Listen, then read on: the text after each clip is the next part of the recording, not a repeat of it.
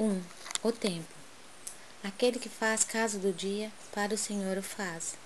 Paulo, Romanos 14, 6. A maioria dos homens não percebe ainda os valores infinitos do tempo. Existem efetivamente os que abusam dessa concessão divina. Julgam que a riqueza dos benefícios lhes é devida por Deus.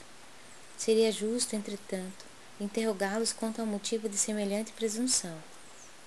Constituindo a criação universal patrimônio comum, é razoável que todos gozem as possibilidades da vida. Contudo, de modo geral, a criatura não medita na harmonia das circunstâncias que se ajustam na Terra, em favor de seu aperfeiçoamento espiritual. É lógico que todo homem conte com o tempo, mas, se esse tempo estiver sem luz, sem equilíbrio, sem saúde, sem trabalho. Não obstante a oportunidade da indagação, importa considerar que muito raros são aqueles que valorizam o dia, multiplicando-se em toda parte as fileiras dos que procuram aniquilá-lo de qualquer forma. A velha expressão popular matar o tempo reflete a inconsciência vulgar nesse sentido.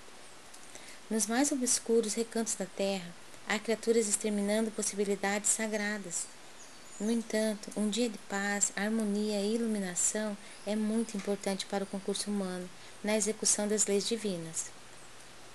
Os interesses imediatistas do mundo clamam que o tempo é dinheiro, para, em seguida, recomeçarem todas as obras incompletas na esteira das reencarnações.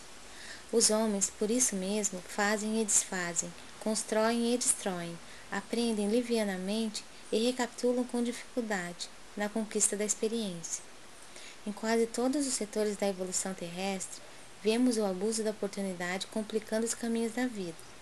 Entretanto, desde muitos séculos, o apóstolo nos afirma que o tempo deve ser do Senhor.